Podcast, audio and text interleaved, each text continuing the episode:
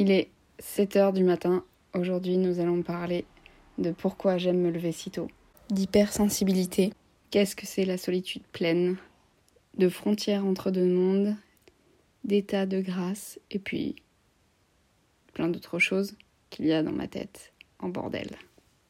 Mardi 31 mars. Je m'appelle Hélène et vous êtes sur le podcast Poupée Gigogne, mon capharnaüm de bord introspectif où j'apprends à créer celle que j'ai envie d'être.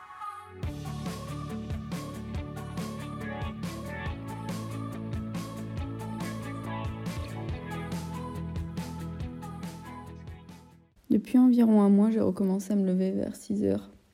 Je faisais beaucoup ça à un moment donné. Puis j'avais arrêté et j'avais recommencé un rythme de me lever à 8 heures, quelque chose comme ça. Et c'est marrant, je me rendais compte en fait que ça me rendait en colère. J'étais mal. Et euh, c'est pas parce que je manquais de sommeil du tout en fait. Hein. Je dormais. Euh, j'ai jamais eu un sommeil de. Euh, comment dire Très apaisé, on va dire.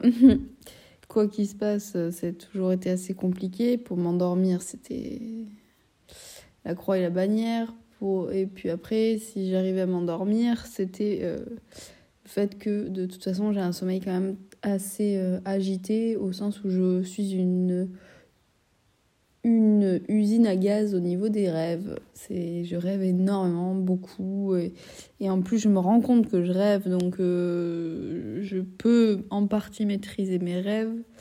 Et je peux les arrêter, les continuer. Et puis surtout, bah, dans, le problème, c'est que euh, quand je suis dans mon rêve, je me dis Ah, tiens, je suis en train de rêver. Euh, est-ce que. Qu'est-ce que je fais euh, Donc, je l'arrête, je le continue. Mais si en plus, je suis en train de me dire que je suis en train de rêver, c'est que je dors pas avec un sommeil hyper profond.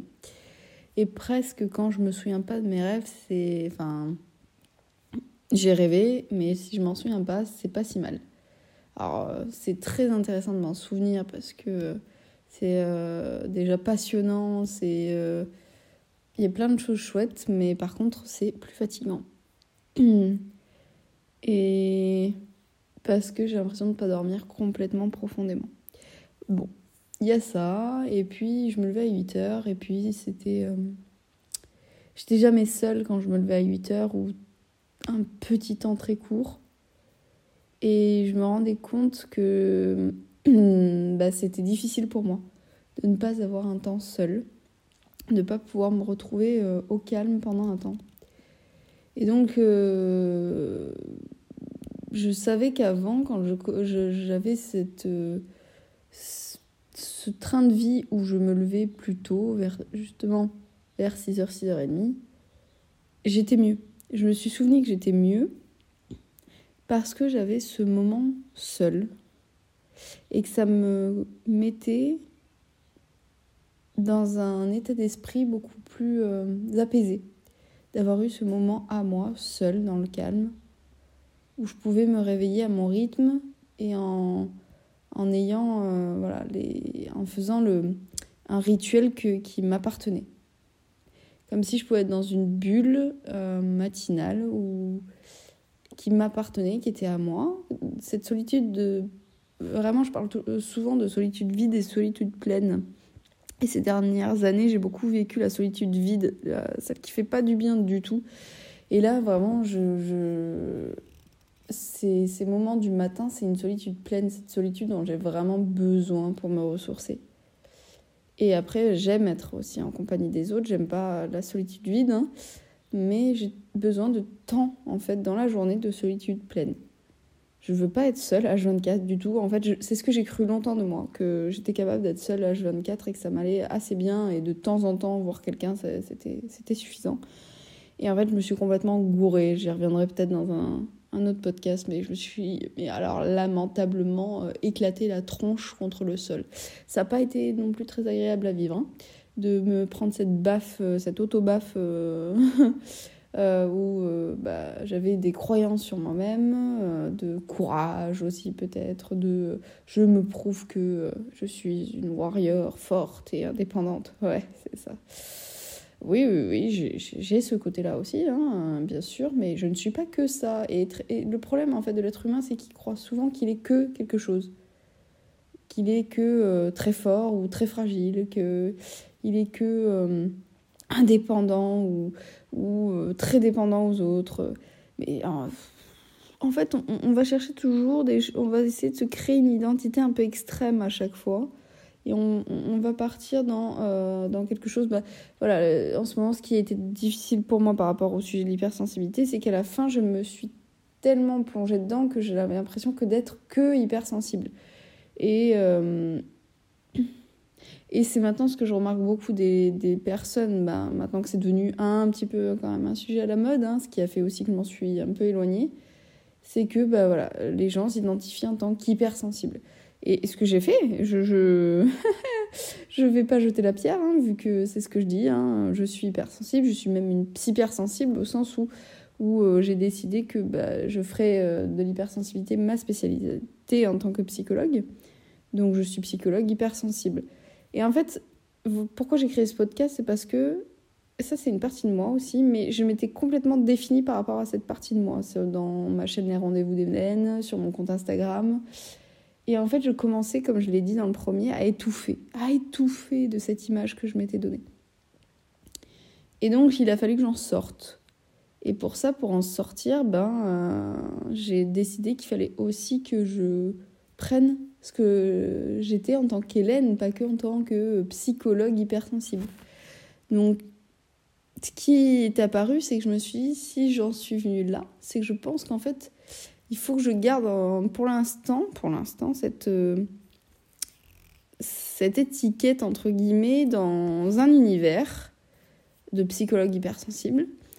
Parce que je pense que euh, les gens un petit peu plus sensibles, un petit peu plus ouverts d'esprit, du cœur, euh, les émotionnels et tout ça, seront ouverts pour pouvoir justement comprendre ce qu'ils sont, donc ils sont prêts à comprendre qu'ils sont peut-être un peu plus sensibles que la moyenne, en tout cas ouverts à ça, comme je l'ai été, mais qu'après mon rôle sera voilà, de les attirer par ce côté je suis hypersensible ou aussi on peut se comprendre, et une fois qu'il y aura eu ce contact, les amener à dépasser en fait ce que je suis en train de faire. C'est vraiment en fait les amener sur, le, sur ce chemin que je fais, pas pour qu'ils soient comme moi après, mais pour qu'ils puissent comprendre qu'ils ne seront pas que ça comme je suis en train de comprendre que je ne suis pas que mon hypersensibilité, pas que mon métier, pas que la Hélène euh, euh, bien rangée, bien normée, euh, adaptée à la société, alors qu'au fond, je le sais très bien, ce n'est pas du tout le cas. Je ne suis pas du tout adaptée à cette société, enfin, je ne suis pas que adaptée à cette société, qu'on est double, qu'on est triple, qu'on est multiple, qu'on est indéfiniment autre, et pas que une chose. Et avec l'hypersensibilité, j'ai cherché voilà, à, m'adapter à la société parce qu'en fait, j'avais très peur de la vie active et euh, je n'arrivais pas à m'adapter à la vie active. C'est une de mes plus grandes peurs parce que je me suis dit mais comment comment je vais m'adapter à cette société qui me fait peur, qui me ressemble pas, à laquelle je n'arrive pas à me connecter? Le ce train-train de métro boulot dodo même si je suis pas à Paris mais vous avez compris l'idée. C'est pas possible. Pour moi ça m'angoissait ça, c'était très angoissant. Et l'idée de travailler dans une entreprise dans une structure me terrifiait. Donc j'ai fait en sorte de ne pas le faire et de travailler à mon compte en libéral dans un cabinet était voilà mon envie première et encore euh, maintenant je me rends compte que c'est encore pas tout à fait ça ça me correspond pas encore c'est encore trop adapté trop normé et j'étouffe encore un peu. Alors j'aime mon métier profondément, mais c'est comment je le pratique qui me convient encore pas. C'est, c'est encore ce train-train qui ne me convient pas. Et en fait, euh, j'ai commencé à parler d'hypersensibilité parce que ça m'a donné cette impression de m'adapter et ça a calmé mon angoisse un petit peu de euh, je suis pas adaptée à la société. Et donc j'ai commencé à trouver une spécialité pour m'adapter en prenant le pan très scientifique des choses pour pouvoir être légitime aux yeux de la société, pour voilà, pour être à nouveau C'est de trouver une place, déjà que je faisais du libéral, ce qui était un petit peu, euh, voilà, la micro-entreprise, auto-entrepreneur, il y avait un côté un peu décalé de la norme, même si ça commence à être plus fréquent. Mais malgré tout, je me décalais un peu de ce, voilà, du cadre. Et finalement, il, sans arriver à m'en détacher complètement. Donc, je prends quelque chose, je me fais une spécialité dessus, et je fiche ça aux yeux de la société, et je suis bien rangée. Parce qu'au fond, j'arrive pas à afficher vraiment ce que j'aurais envie d'être, c'est-à-dire euh, juste Hélène, avec une façon de faire. Alors en cabinet, je lâche hein, avec certains patients ma façon de faire, et encore, je bride encore un peu. Hein. Mais quand même, avec certains, je finis par euh, lâcher des choses de moi-même, vraiment. Ce qui me fait du bien, et c'est là en général, je dis, punaise, c'était vraiment un entretien intéressant parce qu'on a co-créé ensemble. Et, et c'est à moi que ça fait du bien aussi, pas qu'à mon patient. Et mon patient m'apprend tout autant que je lui apprends. Après, lui, il n'a pas l'impression de m'apprendre, mais j'apprends toujours de mes patients, il faut pas rêver. Et c'est là que ça devient très intéressant, mais ça ne m'arrive pas tout le temps.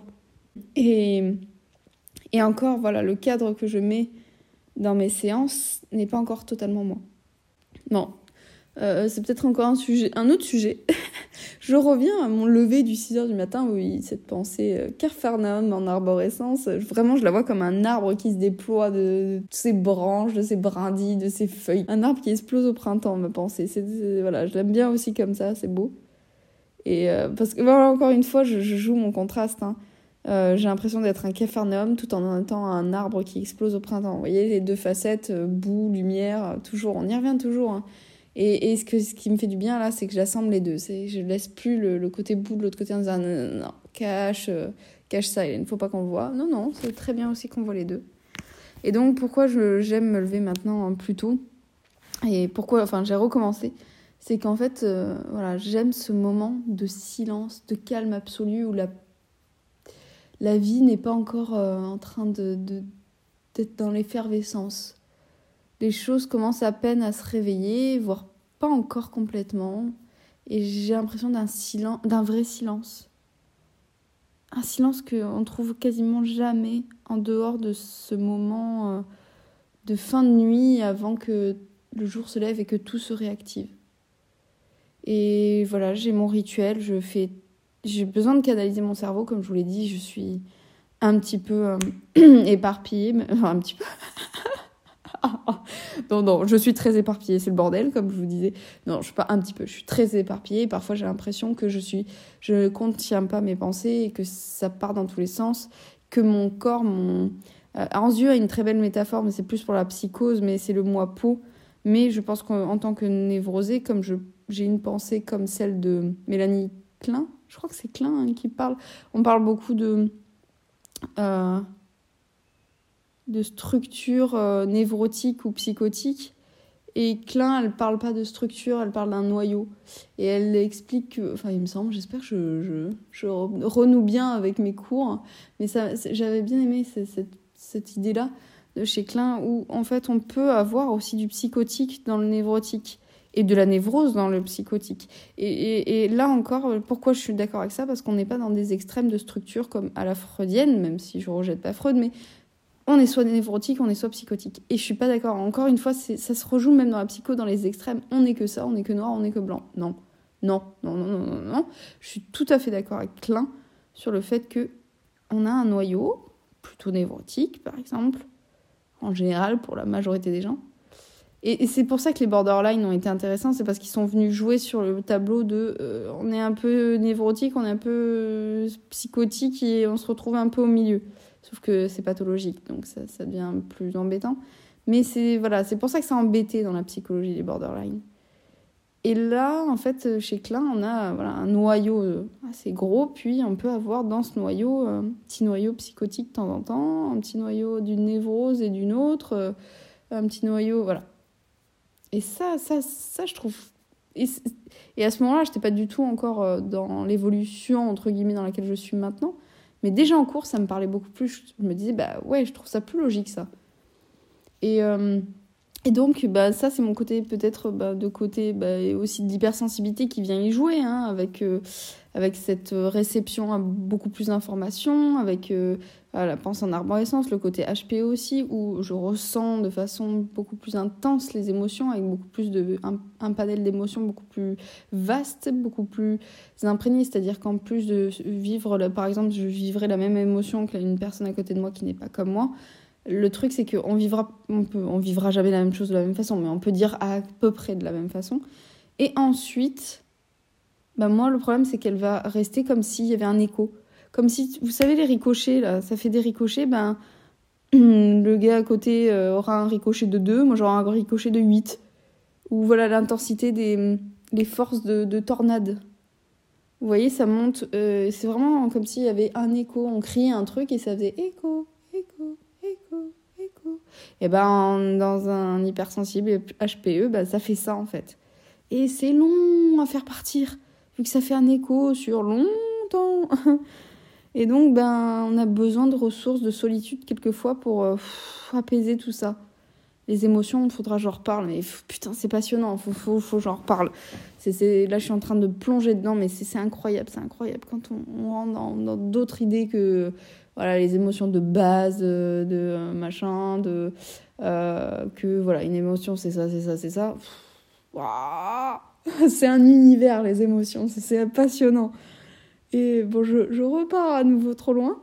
Et donc on m'a demandé la dernière fois mais t'aimes te lever le tôt le matin comme ça dans la nuit? Parce que je disais bah non avant le changement d'heure là j'étais pas encore trop dans la nuit. Je me levais il y avait du jour et je disais, bah, ça me plaît pas, j'ai hâte que euh, je me relève dans la nuit. Et on m'a dit, mais ah bon, pourquoi? Euh... Et j'ai dit, ben, parce qu'en fait, euh, tout simplement, j'aime bien me réveiller avant le soleil. Et j'aime bien le voir se lever. J'aime bien le voir se réveiller le, le, jour, le soleil. Parce que j'ai l'impression d'une légère maîtrise du temps dans ce moment-là. Que j'ai un temps d'avance sur la vie, sur le jour, sur la vie éveillée. Et j'aime bien parce que j'ai l'impression que ce temps-là, il est en suspens. Et encore plus quand je commence à voir que le jour et la nuit se mélangent. Vous savez, cette, euh, on appelle ça cette heure entre chien et loup. On le dit souvent plutôt pour le soir. Hein. Mais le matin, ça marche aussi. Hein entre l'éveil et le non-éveil. J'adore ces, ces, ces, frontières, en fait, ces frontières d'irréel, irréel. J'ai toujours été très attirée par le côté très frontière, très entre deux mondes. Euh, et c'est un peu ce que, ce que je ressens dans ma vie quand je suis connectée à moi, c'est d'être dans une frontière entre deux mondes. Entre, euh, on appelle ça bah, le chakra couronne, je crois, celui du haut qui est relié au ciel, et, et, et le chakra... Euh, racine qui relie à la terre. Et c'est comme si, voilà, ce, un filet un peu de lumière, d'énergie traversait en fait la tête et, mes pieds et que je pouvais me sentir reliée à la terre tout en étant reliée à quelque chose de plus grand. Après, vous mettez les mots que vous voulez. Moi, je parle plus souvent d'univers parce que voilà, c'est plus ma façon de voir, en tout cas de, de quelque chose qui est plus grand que nous et qui nous dépasse. Et, et en fait, j'ai l'impression, voilà, quand je, je, me lève aussitôt, de pouvoir vivre ce moment frontière. Et je trouve ça tellement beau. Et ce moment frontière, ce, ce moment de capture du temps, je l'ai vécu euh, pendant une retraite silencieuse de 7 heures quand je faisais euh, ma formation de pleine conscience. Mais là, euh, pareil, je, je vais.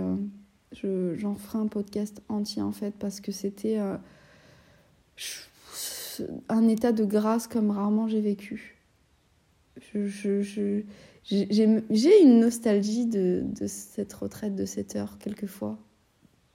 Et je suis, quand j'en parle là, je sens les larmes qui montent et je me dis tiens, tiens, pourquoi, pourquoi ça monte? Mais c'est pas des larmes de tristesse, c'est des larmes d'émotion, de, de, de joie parce que c'est de la joie nostalgique parce que j'ai eu la chance de vivre un moment de grâce absolue en fait.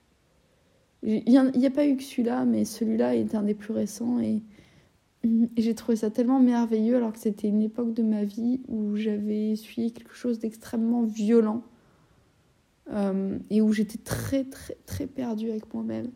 Et c'est souvent quand on est très très perdu avec soi-même que ou qu'on est en train de vivre des choses très douloureuses qu'on peut euh, toucher en fait à ces états de grâce parce que en nous il y, y a, des choses qui qui s'effondrent qu'on bloqué depuis beaucoup de temps et, qui par la douleur par euh, par le côté perdu s'effondrent complètement et laissent place à, finalement du lâcher prise et euh, de l'espace pour accueillir des moments de grâce. Mm. Je crois que c'était de ça dont j'avais envie de parler aujourd'hui. En fait, je sais même pas. J'ai tellement digressé encore une fois. En tout cas, j'avais envie de parler de, voilà, de ce moment du matin. Et j'aime bien parce que c'est encore parti sur des choses auxquelles je m'attendais pas. Ce que j'adore, c'est voilà, c'est cette surprise. Par contre, dans mon cerveau en arborescence, c'est, c'est les surprises qui émergent d'un thème que je me donne un petit peu, d'un, ou d'un, sujet où je me tiens, c'est de ça dont j'ai envie de parler, et, de me laisser surprendre par ce qui va sortir. Et ça, ça j'aime bien. Tu vois, Hélène, il y a des choses que tu, aimes chez toi aussi. Même quand il y a des fois, tu te dis putain, c'est chiant à vivre. Parce que vraiment, des fois, je me dis ce cerveau, mais qu'est-ce qui me casse les ovaires, quelquefois. Et là, là ce côté bah, très en arborescence qui s'est. Enfin, ça fait hum, voilà, de, trois semaines qu'il ne me pose pas de problème. Au contraire, il, il m'est très bénéfique. Et, et c'est bien parce que ça faisait euh, pas mal de temps qu'il me saoulait ce cerveau en arborescence, ce capharnaüm euh, mental. Et en fait, il y a des choses qui commencent à se claquer, des déclics qui se font, des choses qui basculent. Et là, j'y vois le côté vraiment très intéressant. Je crois que ça va être tout pour ce matin. le jour commence à vraiment être très très là. Donc je vais laisser mes pensées s'évaporer avec euh, les restes de nuit et je vais rentrer voilà, dans la vraie journée, on n'est plus dans la frontière, et commencer ce que j'ai à faire. Et déjà là, bah, je suis bien. J'ai un bon état d'esprit, je me sens bien. C'est chouette, ça fait du bien. Eh bien, je te dis un prochain Capharnaüm de bord, Hélène, et puis prends bien soin de toi.